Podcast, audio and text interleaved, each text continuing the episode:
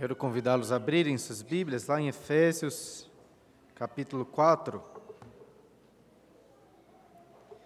Efésios, capítulo 4. Lembrando que é, nos últimos sermões, alguns deles têm colocado um esboço aí ao final da liturgia. Se você quiser também, pode acompanhar ali, vai ajudar você a acompanhar o sermão. Eu não sei se alguém acha cansativa a repetição nos sermões, mas como nós estamos indo bem devagar por essa carta, que foi originalmente escrita para ser lida em sua integralidade nas igrejas, eu preciso, pelo menos, retomar um pouco do que já lemos até aqui para nos contextualizar. Então, tente aí acompanhar na sua Bíblia o resumo que eu vou fazer. Não voltarei nos primeiros capítulos, mas apenas dizer que, em termos gerais, desde o início aí do capítulo 4, entramos em uma sessão mais prática dessa epístola, na qual Paulo traz aplicações de todas as impressionantes doutrinas dos três primeiros capítulos que descrevem as bênçãos espirituais que temos em Jesus. Dessa forma, ele inicia o capítulo 4 rogando que andemos de modo digno dessa vocação que fomos chamados. E nessa sessão posterior, que começa aí no versículo 17, mais uma vez Paulo fala sobre como devemos andar. Na realidade, como não devemos andar. Ele diz: Não mais andeis como os gentios. E em seguida ele apresenta um triste relato da mente dos gentios, ignorantes, distantes de Deus, que se entregaram à dissolução para com avidez cometerem toda sorte de impureza. E aqui quero repetir algo marcante que disse da última vez, pelo menos algo que foi marcante para mim. Porque ao lermos essa descrição da impureza dos gentios, alguém talvez pense aí em imoralidades terríveis, como se Paulo tivesse falando de pagãos praticando orgias, sacrificando crianças. Mas é curioso que os exemplos que Paulo dá na sequência de pecado não parecem assim tão extremos, pelo contrário, são pecados muito comuns. Paulo fala da mentira, da ira, da falta de generosidade, de palavras torpes. Perceba assim que facilmente nos encaixamos nessa descrição bíblica de uma pessoa entregue à dissolução e que com avidez comete toda sorte de impureza. Infelizmente temos banalizados esses pecados como se não fossem tão graves assim. Mas como Paulo afirma no versículo 20, não foi assim que aprendestes a Cristo. E na sequência do texto ele mostra que se, que se os seus leitores, entre os quais nós estamos incluídos, realmente ouviram e foram instruídos em Jesus, eles se despojarão do velho homem que se corrompe, para, como é dito aí no versículo 24, se revestirem do novo homem, criado segundo Deus, em justiça e retidão procedentes da verdade. E agora, se você rapidamente pular os versículos 22 e 32, verá que esse tema de que nós somos novos homens, criados segundo Deus, retorna aí no capítulo 5, versículo 1, quando Paulo diz: Sede, pois, imitadores de Deus, como filhos amados. Ou seja, agora andamos segundo Deus, como filhos que imitam o Pai. Creio que é este o contexto que precisamos ter em mente ao lermos os versículos 25 a 32. Então hoje ficaremos apenas com os versículos 26 e 27, mas eu gostaria de inicialmente lermos toda essa sessão aí a partir do versículo 25, que diz: acompanhe na sua Bíblia. Por isso, deixando a mentira, fale cada um a verdade com o seu próximo, porque somos membros uns dos outros. Irai-vos e não pequeis. Não se põe o sol sobre a vossa ira, nem deis lugar ao diabo. Aquele que furtava, não furte mais, antes trabalhe, fazendo com as próprias mãos o que é bom, para que tenha com que acudir ao necessitado. Não saia da vossa boca nenhuma palavra torpe, e sim unicamente a que for boa para a edificação, conforme a necessidade, e assim transmita graça aos que ouvem. E não entristeçais o Espírito de Deus, no qual fostes selados para o dia da redenção. longe de vós toda amargura e cólera e ira e gritaria e blasfêmias, e bem assim como toda malícia. Antes, sede uns para com os outros benignos, compassivos, perdoando-vos uns aos outros, como também Deus em Cristo Jesus vos perdoou. A ira é uma força poderosíssima. Impressionante que somos capazes de fazer quando estamos muito irados. Até quando uma pessoa pequena e fraca fica com muita raiva, ficamos com medo dela. E eu acho que um dos primeiros sinais evidentes de pecado no coração de uma criança é a manifestação da sua ira. Talvez seja até o primeiro que fica mais claro para nós. Por exemplo, minha filha mais nova, a Mônica, de forma geral, uma menina bem doce, alegre, ainda mais quando comparada com alguns dos seus irmãos. O que deixa ainda mais impressionante a ira dessa criaturinha. Permita-me me dar, permita -me dar um exemplo. Tem um carrinho de guardar materiais lá em casa que ela gosta muito de empurrar de um lado para o outro. É bonitinho. Mas você tem que ver quando esse carrinho emperra em algum lugar. Ela fica muito muito irada. Até poderia tentar argumentar com ela perguntando aquilo que Deus perguntou ao profeta Jonas. É, é razoável essa tua ira por causa de um carrinho? A Mônica não sabe falar ainda, né? mas se soubesse, acho que iria responder nas mesmas palavras de Jonas. Né? É, razo, é razoável sim, razoável até a morte. É engraçado, mas terrível ao mesmo tempo ver o pecado de forma tão evidente em uma criança. E não precisa, assim, já estar crescidinho andando para demonstrar essa ira pecaminosa. Muitos aí defendem a inocência moral de um bebê recém-nascido, mas não Santo Agostinho.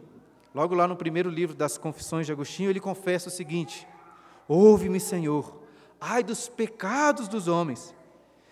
Quem me poderá lembrar os pecados cometidos na infância? Já que ninguém há diante de ti que seja imune ao pecado, nem mesmo recém-nascido, com um dia apenas de vida sobre a terra. E qual o pecado que Agostinho cometia quando era bebê? Ele diz: seria talvez o de buscar avidamente, aos berros, os seios da minha mãe? Mas será que chorar assim pelo leite, né, um bebezinho, é pecado? Agostinho argumenta o seguinte: se mostrasse hoje essa mesma avidez, não pelo leite materno, é claro, mas pelos alimentos próprios da minha idade, seria justamente escarnecido e censurado. É claro que ele não se lembrava disso na sua própria infância, mas se baseava aí no que outros disseram e em suas observações também de outras crianças.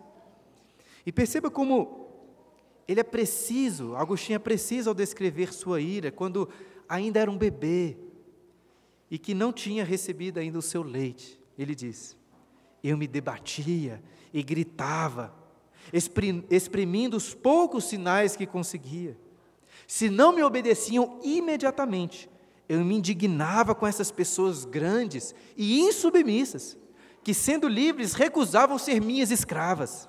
Chorando, eu me vingava delas. Certamente muitos vão achar que Agostinho estava exagerando com com os bebês. Mas ele torna essa reflexão ainda mais séria quando, em minha opinião, faz um comentário brilhante. Portanto, ele diz: a inocência das crianças reside na fragilidade dos seus membros, não na alma. Entendeu o que ele está dizendo? Agostinho está dizendo que, que consideramos um bebê inocente apenas por ser ele extremamente frágil em seu corpo em sua alma ou em sua vontade, ele é terrivelmente poderoso. Mas como um bebê não tem forças para exigir as suas vontades, nós o temos por inocente. Em outras palavras, o único motivo pelo qual um bebê irado não sai do seu berço e espanca sua mãe até receber o leite é porque ele não tem forças para isso. É claro que à medida que crescemos, ficamos mais fortes, aprendemos a controlar melhor a nossa ira. Ainda assim, conseguimos controlá-la apenas até certa medida. A maioria de nós aí não sai matando as pessoas, mas as matamos em nossos corações. Você deve se lembrar lá do que Jesus afirmou no Sermão do Monte: que todo aquele que se, que se ira sem motivo contra o seu irmão está sujeito ao mesmo julgamento do assassino. Perceba com tudo isso que estou dizendo como que o pecado da ira é um pecado muito sério. Lembre-se lá também de Moisés, que em sua ira contra o povo rebelde, ao invés de obedecer a Deus e falar a rocha para dar água, decidiu ferir duas vezes a rocha e falar de forma raivosa com o povo. E por isso não pôde entrar na terra prometida.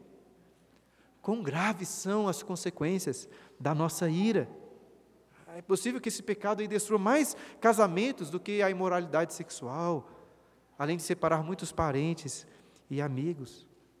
Por isso que Paulo, ao escrever aos crentes de Éfeso sobre a nova vida em Cristo, não poderia deixar de falar sobre esse terrível erro, até porque a ira, infelizmente, ainda está presente entre os crentes. Ou será que aqui na igreja podemos dizer que estamos isentos deste erro? Ou mesmo lá na sua casa? Será que isso nunca é um problema? A ira da Mônica lá em casa com o carrinho emperrado é apenas uma sombra da ira que aparece no meu próprio coração tantas vezes. Foi muito edificante para mim meditar sobre este versículo, sobre este assunto da ira durante a semana, e acredito que não sou só apenas eu que preciso parar para refletir sobre este erro. Por este motivo, seguindo aqui o costume das pregações nessa carta, ficaremos apenas com os versículos 26 e 27 nos quais Paulo trata sobre a ira, dizendo: Irai-vos e não pequeis. Não se põe o sol sobre a vossa ira, nem deis lugar ao diabo. Eu estava falando sobre a, o pecado da ira, porém, curiosamente, Paulo inicia o versículo 26, olha aí, ordenando a ira. E olha que ele está de forma literal citando um texto bíblico, Salmo 4, versículo 4. Mas como Paulo pode ordenar a ira, sendo que logo em seguida, lá no versículo 30, ele diz: Longe de vós toda amargura e cólera e ira. E a mesma raiz grega utilizada, a palavra é utilizada aqui. Bom, apesar desse verbo de fato estar no, no modo imperativo, não me parece que o foco de Paulo nesse texto seja ordenar a ira, mas ordenar que não pequemos em nossa ira, como ele explica na sequência. Por isso que nós vamos falar bastante sobre os pecados relacionados à ira. Ainda assim, irmãos, é verdade que o cristão pode se irar. Em sua carta, Tiago não ensina que nunca podemos nos irar, mas que devemos ser tardios para nos irar. Como se devemos ser tardios para falar. Quando nós tratamos da mentira no domingo passado, eu até disse que existe aí uma discussão entre cristãos sobre a possibilidade de mentir em algumas, alguns contextos de legítima defesa. Mas no caso da ira, é fato que o cristão não só pode, como deve se irar. E o motivo principal para isso é o fato de que Deus, o nosso Pai, a quem devemos imitar, se ira ele se ira. Você vai encontrar vários profetas no Antigo Testamento alertando sobre o dia da, da, da ira do Senhor. Não sei aqui quantos se lembram lá do profeta Naum, mas como lemos na liturgia, ele começa sua profecia com as seguintes palavras: O Senhor é Deus zeloso e vingador, o Senhor é vingador e cheio de ira. Quem pode suportar sua indignação? Quem subsistirá diante do furor da sua ira. E o Deus da ira não é apenas o Deus lá do Antigo Testamento, há um só Deus, que não muda.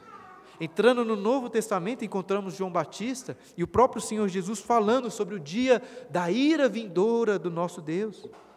E o apóstolo Paulo, um pouco mais para frente nessa carta aos Efésios, lá no capítulo 5, versículo 6, alerta: Ninguém vos engane com palavras vãs, porque por essas coisas vem a ira de Deus sobre os filhos da desobediência. Chegando ao final do Novo Testamento, no livro de Apocalipse, capítulo 6, o apóstolo João vê o dia do juízo final, no qual os reis da terra, os poderosos, junto, junto com todos os homens, vão dizer aos montes: cair sobre nós e escondei-nos da face daquele que se assenta no trono e da ira do cordeiro, porque chegou o grande dia da ira deles. Não é à toa que, que um dos sermões mais famosos de todos os tempos foi intitulado Pecadores nas mãos de um Deus irado. Mas Deus não é amor? Como ele pode ser um Deus irado? Queridos, é justamente porque Deus ama que ele se ira.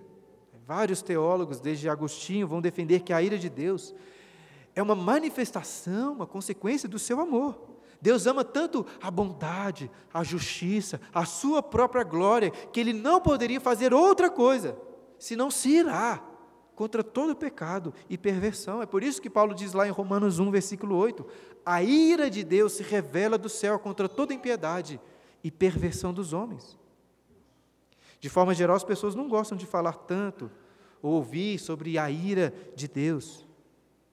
Mas se você olhar uma concordância bíblica, é capaz de você achar ali mais referências diretas à ira de Deus, à fúria do Senhor, do que ao seu amor e bondade. Eu sei que é pesado e difícil meditar sobre a ira divina, mas parece que muitos ficam às vezes constrangidos, quase quase que se precisassem assim pedir desculpas para falar sobre o assunto. Mas, irmãos, o que devemos fazer é louvar a Deus por sua ira santa e justa. Imaginem só, louvarmos o Senhor cantando uma música que exalte sua ira, dizendo: Ó oh, Deus, louvamos-te pela tua ira gloriosa. Ó oh, Senhor, faça chover chuvas de fogo da sua cólera contra os seus inimigos. Não sei se isso parece às vezes uma brincadeira, mas isso é muito sério. Leia depois alguns salmos, como o Salmo 2 que cantamos aqui. Perceberá que a Bíblia nos ensina a cantarmos e bendizermos a Deus também por sua gloriosa ira. É claro que não posso ser leviano ao tratar sobre este assunto.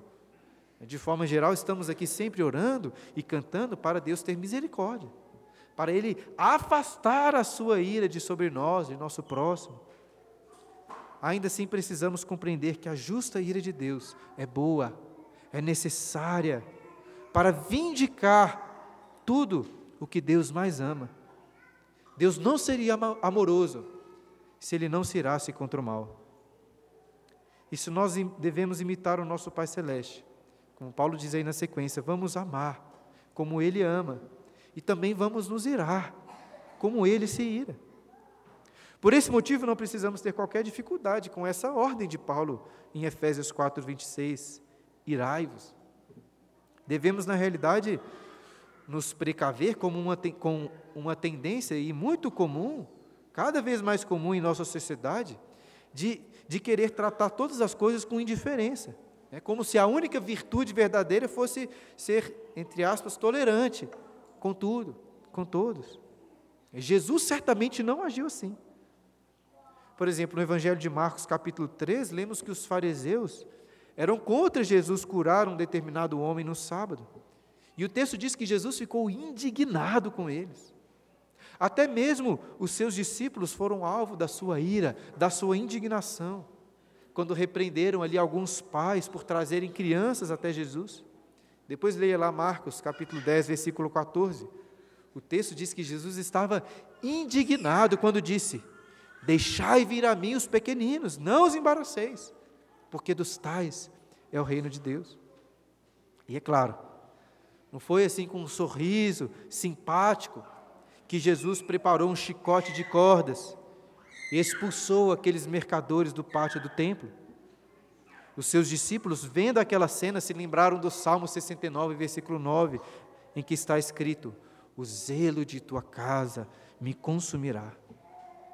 Ao exemplo do nosso Senhor, existem vários motivos pelos quais nós não só podemos, como devemos nos irar, seja com roubos, crueldades, assassinatos, seja com injustiças políticas, aborto, tráfico de mulheres, seja com heresias, com homens mercadejando a palavra de Deus. ou seja, com os nossos próprios pecados, principalmente com os nossos próprios pecados. O contentamento cristão não significa um sorriso indiferente aos males ao nosso redor. Diante de todas essas coisas, Deus se ira e se entristece, e nós devemos fazer o mesmo. Como disse no início, a ira é uma força poderosíssima, que deve ser muitas vezes usada para o bem. O que acontece lá com, com o Dr. Benner, né? quando fica bravo e se transforma no incrível Hulk, não está tão distante assim da nossa realidade. A ira nos dá força. Mas toda essa força deve ser ponderada e controlada para o bem.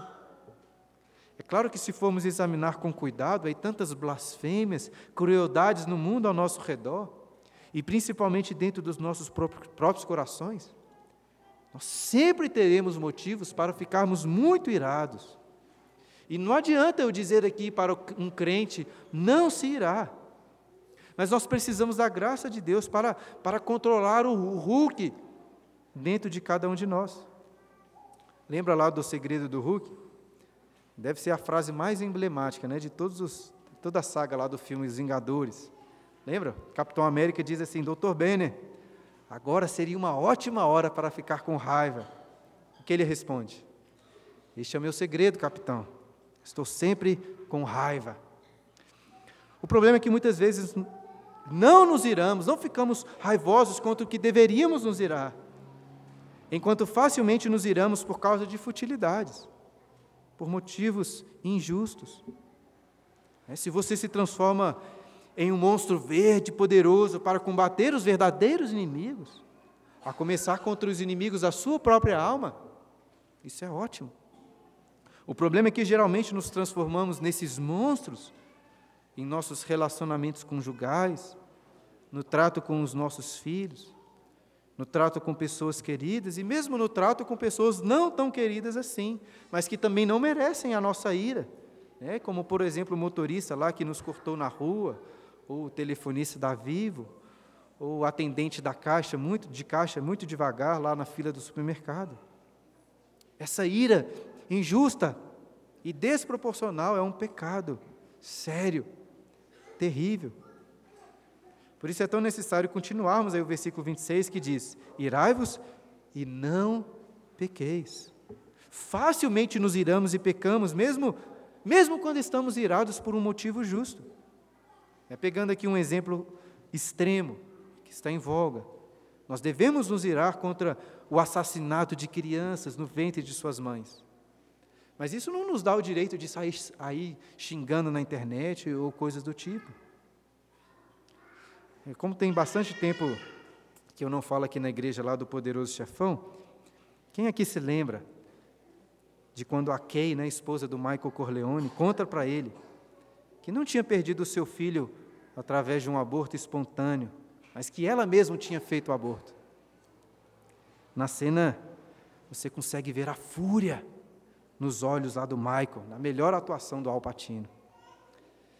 E deve ter por aí muitas pessoas que se identificam com a decisão da esposa, da Kay, pelo aborto. Mas eu, pelo menos, sempre fico com raiva, com muita raiva dela quando assisto essa cena. E é claro que Michael tinha motivos legítimos para se irar. A sua esposa tinha assassinado o seu filho. Mas para quem conhece a história, sabe muito bem que aquele homem, com tanto poder e controle, não conseguia dominar a ira do seu coração. Ele se ira, mas ele peca. Infelizmente, semelhantes ao Michael e diferentes do nosso Senhor Jesus, nós também nos iramos e pecamos. Por vezes nos iramos por motivos fúteis e pecamos, mas muitas outras vezes corrompemos motivos legítimos de ira com, com orgulho pessoal, com impaciência e vários outros erros. Sendo assim, como avaliar a sua ira, se é justa ou não? Não é fácil fazer esse autoexame, pois geralmente, quando nos iramos, achamos que estamos certos, achamos que a nossa ira é justa. A ira nos cega, assim como cegou Jonas diante daquela, da morte daquela planta que estava fazendo sombra sobre ele. Nós dizemos: a minha ira é razoável, sim, até a morte. Aposto que muitos de nós, com o calor dos últimos dias, semelhante ao calor que Jonas enfrentou ali, nos iramos também como ele. E talvez, pior do que tentar justificar nossa ira injusta, é quando nem percebemos que estamos irados. É, quem nunca aqui, estando bravo, disse: Não, eu não estou bravo, não. Dessa forma, creio que um primeiro, um bom primeiro passo no autoexame é cada um de nós aqui reconhecer que possui um problema com a ira. O pastor David Paulson escreve um livro chamado Bom e Irado. E o título do capítulo 2 deste livro é uma pergunta. Você tem um sério problema com a ira? Ponto de interrogação. E o texto deste capítulo é genial, porque é apenas uma única palavra: sim. É isso, tudo capítulo, né? Quem não gosta aí de capítulos curtos? O ponto é: todos nós temos um problema sério com a ira. Um problema que, se não for tratado pela graça de Deus, nos levará à condenação eterna. E reconhecendo que este é um problema, outro passo a ser tomado é ficar mais atento aos motivos que nos fazem ficar irados, começando ali pelos motivos mais bobos, que não deveriam ser alvos da sua fúria.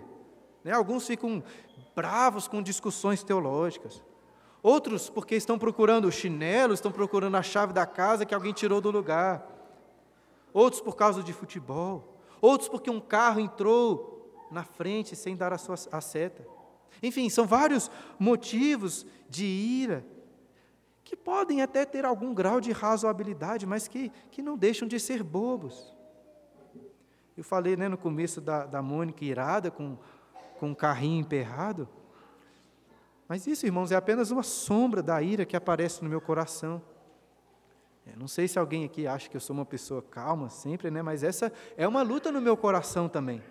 Por exemplo, eu sou muito ruim, muito ruim com, com coisas de, de casa, tipo ter que montar um móvel, furar parede, instalar eletrodomésticos e coisas assim. Eu sei que isso tira bastante da minha masculinidade, né? mas é, é a realidade. Ainda assim, vez ou outra, eu me aventuro nessas coisas, geralmente a pedido da Clara.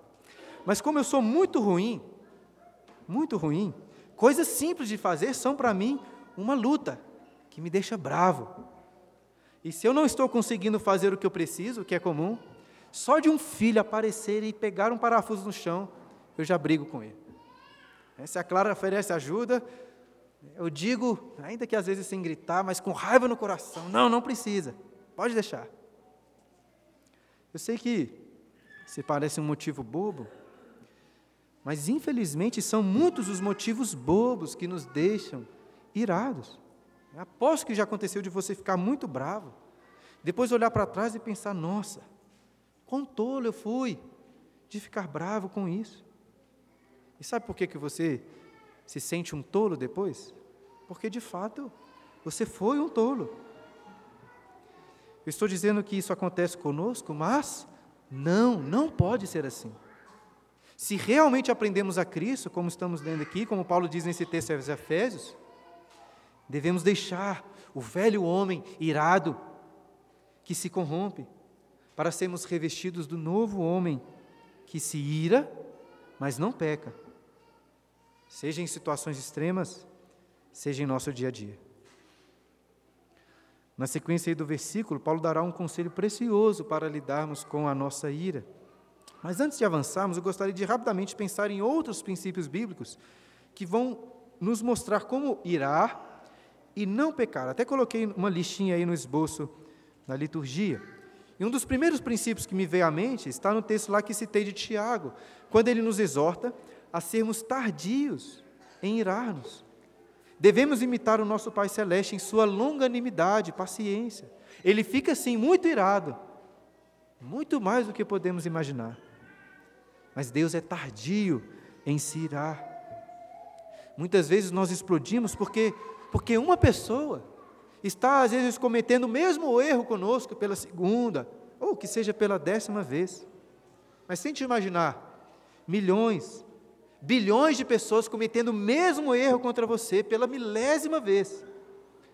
É isso que acontece com Deus. E ainda assim Ele espera, com longanimidade, o dia da sua ira, dando inclusive tempo a todos para se arrependerem. Além da longanimidade, precisamos unir a nossa justa ira com a virtude da mansidão. Só assim poderemos expressar a nossa ira de forma adequada. Evidentemente, em situações, eh, existem situações extremas, talvez como de um assalto, de um sequestro, que, que a ira contra o mal se manifestará de forma bem intensa. Mas mesmo nessas, nesses momentos é necessário calma, mansidão para não tomarmos decisões ruins. Isso se aplica a situações menos extremas também. É natural você ter algum grau de raiva diante do atraso de uma pessoa, é diante da falha de alguém em um compromisso que fez com você, mas nós precisamos de mansidão para lidar da forma adequada. Isso é muito claro na disciplina dos nossos filhos. É, não adianta a gente pedir para um pai ou para uma mãe não ficar irado com, com as constantes reclamações dos filhos, com as brigas, com as desobediências, mas é com amor, mansidão que eles devem ser corrigidos. Infelizmente, consigo me lembrar de algumas vezes ver, ver meus filhos chorando ou assustados, antes mesmo de serem disciplinados. Não por tanto medo da disciplina que receberiam, mas pela forma irascível que eu estava os tratando. Provavelmente sim, tinham feito algo errado. É um pecado que suscita a ira de Deus. Mas minha ira, ali no, no aperto do braço, no modo indevido de falar, não trazia nenhum benefício para eles, muito pelo contrário, só demonstrava uma ira desproporcional e pecaminosa da minha parte. Eu, particularmente, estou bem convencido de que, que não existe qualquer motivo razoável para gritarmos ou até mesmo para levantarmos o tom de voz com nossos filhos ou com outras pessoas. A não ser que seja para alertar algum perigo ou em alguma situação aí bem excepcional. Se você aumentou o tom de voz com seu filho, com seu cônjuge, com seu irmão, pode saber. Você está irando e pecando. Palavras e xingamentos também são evidência de uma ira pecaminosa. Palavrões, né, xingamentos. E de forma geral, creio que um princípio bíblico para uma ira justa, sem pecado, é que ela deve estar acompanhada de um sincero sentimento de tristeza, de compaixão. Lá em Mateus 23, você encontrará Jesus indignado com os escribas, com os fariseus hipócritas, hipócritas, rogando sobre ele vários ais do juízo divino. Mas logo em seguida, em Mateus 23, Jesus chora, clamando: Jerusalém, Jerusalém, que mata os profetas e apedrejas os que te foram enviados. Quantas vezes eu quis reunir os teus filhos, como a galinha junta os seus pintinhos debaixo das asas, e vós não quisestes. Ou seja, uma ira justa não é uma ira que apenas se aborrece com o mal, com o malfeitor, mas que ao mesmo tempo se entristece, se compadece por este malfeitor, desejando sua redenção. Como Jesus aprendemos, também com seus exemplos, que a ira deve nos conduzir a boas obras. Ao se irar contra aqueles hipócritas que, que condenavam a, a cura aos sábados, o que Jesus fez? Jesus curou o homem da mão ressequida. Será que a sua ira produz cura, restauração, boas obras? Ou apenas mais destruição e confusão? Outro princípio óbvio, apesar de cairmos tantas vezes nele, é que a ira justa não pode ter o seu alvo desviado. Por exemplo, os problemas lá no seu trabalho não justificam de nenhuma forma você ficar mais bravo com a sua esposa e com seus filhos e ter menos paciência com quem quer que seja. Nem mesmo o fato de você né, ter trabalhado o dia inteiro, ter dormido pouco, ou estar na TPM, lhe dar um cheque em branco para se irar contra as pessoas. E além de todos esses princípios bem práticos, nós precisamos da graça de Deus para, nos, para concentrarmos a nossa ira mais contra os nossos próprios pecados do que com os pecados dos outros. Antes, antes de tirar o cisco do olho do seu irmão, você deve tirar a trave do seu próprio olho. A ira justa contra os nossos pecados, essa sim tem que ser intensa, radical. Isso é muito importante. Enquanto devemos ser mansos, pacientes com o próximo, não podemos ter qualquer paciência com os nossos próprios erros. Eles devem ser cortados imediatamente. É como Jesus ensinou: se o seu olho, se sua mão te faz tropeçar, corta fora. Melhor perder uma mão do que ir com as duas para o inferno.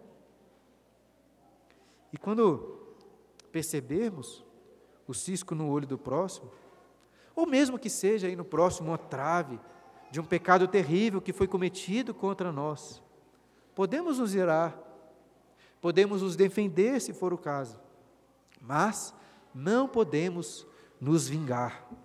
Não podemos. Nesse aspecto, nós não podemos imitar o nosso Pai, porque a vingança pertence a Ele.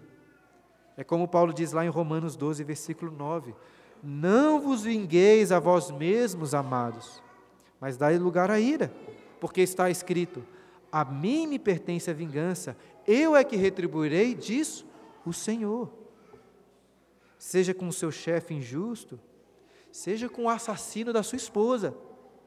Nós podemos nos irar, mas sem pecar com a vingança. Como estou empolgado aqui com alguns filmes, né? Se você já assistiu aquele filme Seven, sobre os sete pecados capitais, sabe que um dos pecados a serem expostos é o pecado da ira. Não quero aqui dar muitos spoilers, né? apesar de ser um filme bem antigo, mas mas quem já assistiu deve se lembrar daquela cena da caixa e de uma frase emblemática: seja a vingança, seja a ira. O rei Davi quase caiu nesse erro, lembra? Ao se irar contra Nabal. Se não fosse pela graça de Deus, a graça na forma de uma bela e sábia mulher chamada Abigail, Davi teria se vingado de Nabal. Mas ele foi apaziguado, confiou em Deus, e foi o Senhor quem se, que se vigou de Nabal o matando. Devemos, da mesma forma, sempre deixar a vingança nas mãos de Deus. Por fim, antes de avançar no texto, né, nós precisamos avançar. O princípio mais importante para não pecarmos em nossa ira é sempre sermos movidos pela honra de Deus, não pela nossa própria honra. Eu acho que um dos motivos pelos quais Tiago afirma que a ira do homem não produz a justiça de Deus é justamente porque a ira do homem está mais preocupada com o homem do que com Deus. Iramos e pecamos porque nós o levamos a sério demais, supervalorizando a nossa própria honra. Nós falamos aqui muito sobre, sobre a importância de honrar o nome de Deus, mas sendo sinceros, quantos Quantas vezes você já ficou realmente irado por amor ao reino de Deus, pela sua justiça? A nossa ira é por causa do nosso próprio reino, do nosso nome. Eu fico irado por eu ter sido envergonhado, por eu ter o orgulho ferido, por eu não ter sido reconhecido no trabalho, por eu ter sido ofendido, por eu não ter sido obedecido na hora pelo meu filho. Não é necessariamente errado se irar em alguma medida com essas coisas, mas sempre que o eu toma a frente do nome de Deus, nós iramos e pecamos. E assim, após fugir bastante desse texto específico de Efésios, né, para refletirmos sobre vários outros princípios bíblicos que nos ajudam a irar e não pecar, voltemos ao importante princípio que Paulo coloca aí para a nossa ira. Ele encerra o versículo 26 dizendo: não se põe o sol sobre a vossa ira. Muitas coisas já foram ditas, discutidas, escritas sobre o significado dessa frase. Nós não temos aqui tempo para aprofundar tanto nessa parte do texto, mas é evidente que Paulo não está sendo literal em suas palavras aqui. Né? Se fosse literal, os esquimós lá do Polo Norte poderiam guardar por meses a sua ira, já que lá demora muito para o sol se pôr. E claro, Paulo não está dizendo que se você sofreu uma ofensa após o pôr do sol, logo depois do pôr do sol, é que você está liberado para ficar irado tanto que quiser até o final do dia seguinte. Creio que o Paulo, que Paulo está mostrando é que devemos ser rápidos em lidar com a nossa ira, ao invés de ficar marinando ali nossa raiva, né, no ódio, por dias, por meses. Pode ser que em alguns casos você precise sim de algum tempo para dar uma volta, espairecer, orar, antes de conseguir, conseguir lidar bem com a sua ira. É, principalmente se tiver que responder a mensagem de alguém que, que o deixou incomodado. Né? É muito bom esperar para isso. Mas você não pode permitir que a ira vá apodrecendo em seu coração e se transformando em amargor. Se o sol se pôr sobre a sua ira, maiores do que as trevas no céu, serão as trevas do seu coração.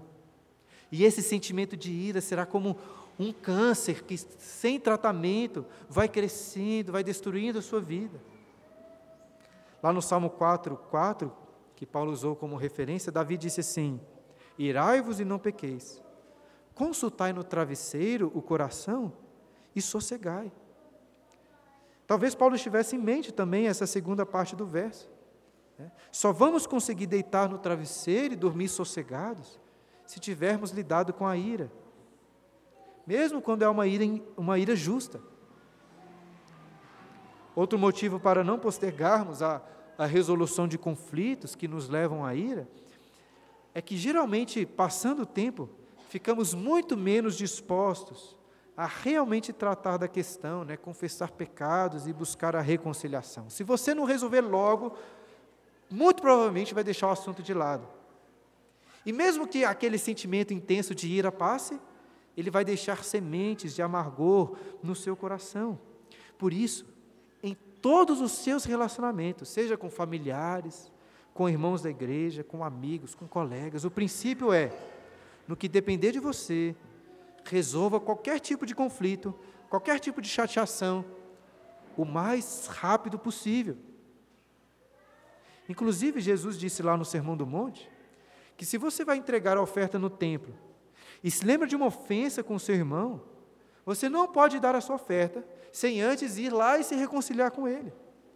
Em outras palavras, não adianta nada vir à igreja se você está irado, se você está amargurado com o seu irmão, porque Deus não vai aceitar o, o seu cântico, não vai aceitar o seu culto e louvor. Por outro lado, quem vai gostar bastante desse comportamento será o diabo. No versículo 27, Paulo diz aí: Nem deis lugar ao diabo. O diabo é igual o imperador Palpatine, né, tentando levar Luke Skywalker para o lado sombrio da força, dizendo: renda-se, renda-se à sua ira, à sua raiva. É difícil saber se, ao falar do diabo, Paulo tem em mente apenas a ira pecaminosa ou os demais pecados que ele trata nesse versículo também, nesses versículos. Mas o fato é que a sua ira abrirá brechas em sua defesa, deixando-o exposto aos dardos inflamados do maligno. Na guerra, nenhuma guerra, uma, a, a ira de um soldado pode ser muito útil. Mas se ele se entrega à sua ira, irrefletidamente, o que acontece? Ele acaba se expondo, acaba expondo também os seus companheiros ao ataque inimigo. E o mesmo acontece em nossa batalha espiritual. Pastor João Calvino diz que esse verso 27 deve fazer com que os nossos fios de cabelo fiquem em pé, porque Satanás é um, é um adversário terrível, que anda em derredor como leão, que ruge procurando alguém para devorar, como Pedro diz lá em 1 Pedro 5,8. Se alguém soubesse aí que o, que o leão do zoológico fugiu, está bem perto da região onde você mora, você faria questão de trancar bem todas as suas portas. E como que o diabo entra lá dentro da sua casa? Como entra aqui dentro da igreja? Através da sua ira pecaminosa. Por isso precisamos rapidamente resolver os nossos conflitos, sem deixar o sol se pôr sobre a nossa ira. E caminhando para a conclusão, irmãos, eu queria convidá-lo mais uma vez a refletir. Se você tem pecado em sua ira, será que as pessoas precisam assim pisar em ovos quando vão quando estão com você? Será que seus amigos têm liberdade para para contrariá-lo, para falar o que precisam? Ou ficam com receio de falar algo e você ficar muito bravo? Você é uma pessoa conhecida por estar sempre aumentando o tom de voz, gritando com as pessoas, com os seus filhos. Se você sabe que tem essas características que eu estou falando, pode ser que fique até bem constrangido neste momento. Eu espero que fique constrangido. E caso você esteja pensando em outra pessoa aí da igreja, né, que é mais irascível, pare com isso. Olhe para o seu próprio coração. Até os mais calmos entre nós aqui pecam em sua ira. Eu aposto que se eu mostrasse aqui na frente um filme, apenas com as imagens de quando você ficou muito irado, você ficaria muito envergonhado. E ainda que não seja, ainda que você não seja uma pessoa muito explosiva, você pode ser aquela pessoa que, que em silêncio, com frieza, demonstra uma ira terrível no seu coração. Mas não foi assim que aprendemos a Cristo. Se estamos nele, nos despojamos do velho homem irado e nos revestimos do novo homem. Éramos filhos da ira, como Paulo diz em Efésios 2:3, mas não mais. E uma das maiores virtudes da vida cristã é, é a capacidade de mudar, para mudar. Veja, não importa se tem muitos anos que você fica irado com as pessoas, em Cristo você pode mudar. Na realidade, se você está em Jesus, de verdade, você vai mudar.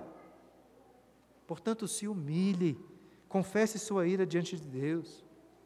Confesse para as pessoas próximas as suas dificuldades e peça ajuda. Deus vai abençoá-lo. O que você não pode fazer é dizer que esse, esse é o seu jeito mesmo. É que é assim que você lida com as pessoas. Entenda, se você está acostumado em sempre ficar bravo com as pessoas e acha que esse é o seu jeito mesmo, que não tem como mudar, então seja sincero, né? Pare de dizer que é um cristão. Procure o conselho aqui da igreja, peça para sair fora. Mas não se esqueça que a sua ira não produz a justiça de Deus. Na realidade, o que sua ira vai produzir é apenas a justa ira de Deus contra você. Você está entre aqueles que se encaixam no título do sermão lá de Jonathan Edwards, pecadores nas mãos de um Deus irado. No início eu comentei sobre como a ira é uma força poderosíssima. É impressionante o que somos capazes de fazer quando estamos muito irados. Até quando uma pessoa pequena e fraca fica com muita raiva, você fica com medo dela. Agora tente imaginar a ira do Senhor de todo o universo. Isso é verdadeira a minha constatação de que um dos primeiros sinais evidentes de pecado no coração de uma criança é a manifestação da sua ira. Se não houver arrependimento e mudança, a manifestação última em sua vida será também a ira eterna de Deus. É como Paulo alerta em Efésios 5,6: Ninguém vos engane com palavras vãs, porque por essas coisas vem a ira de Deus sobre os filhos da desobediência. Tanto no Antigo como no Novo Testamento, os profetas, inclusive o perfeito profeta, anunciaram a vinda do terrível dia da ira do Senhor. Não se esqueça lá das palavras do profeta Naum: O Senhor Deus é zeloso e vingador. O Senhor é vingador e cheio de ira. Deus é tardio em se irar, mas Ele vai se irar. Não só contra o pecado, contra os pecadores também.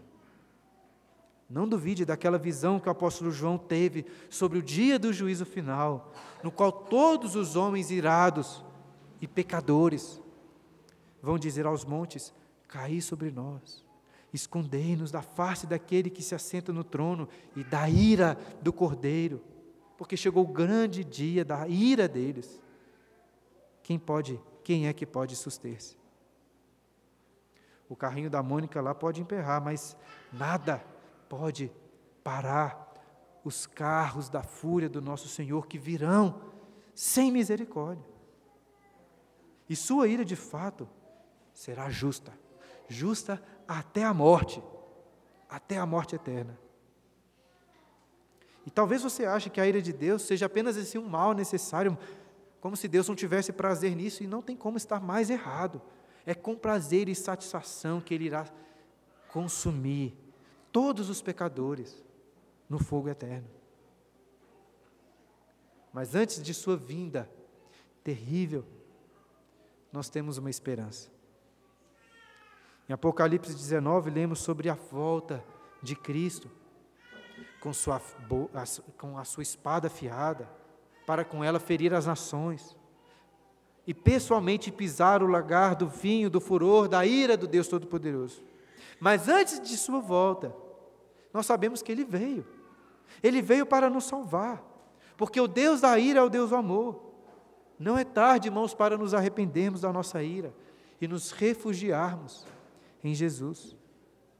Lembre-se daquilo que nós cantamos no Salmo de número 2.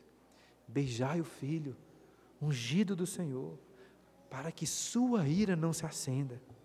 E no caminho ainda pereçais, quando em breve seu furor se levantar. São todos nele bem-aventurados, todo o que nele se refugiar. São todos nele bem-aventurados, todo o que nele se refugiar. A cruz é o único refúgio que nos preserva da ira vindoura. A maior revelação da ira de Deus, o evento que trouxe maior luz e glória para a sua ira, foi quando ele matou seu próprio filho na cruz, em nosso favor.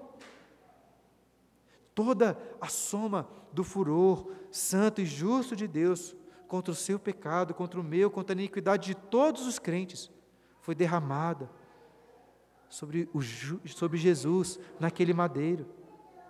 Essa foi a maior expressão de ira, mas também a maior expressão do seu amor por nós. Portanto, irmão, se renda e se renda ao amor de Deus. Não deixe o sol se pôr sobre a sua ira. Quando o sol se pôr, confie as trevas da noite, as trevas do pecado, nas mãos de Deus. Pois a ira de Deus vai acabar com todas as trevas, fazendo a luz do seu amor brilhar para todo sempre. Se humilhe, deixe sua ira, beije o Filho e se refugie nele. Amém.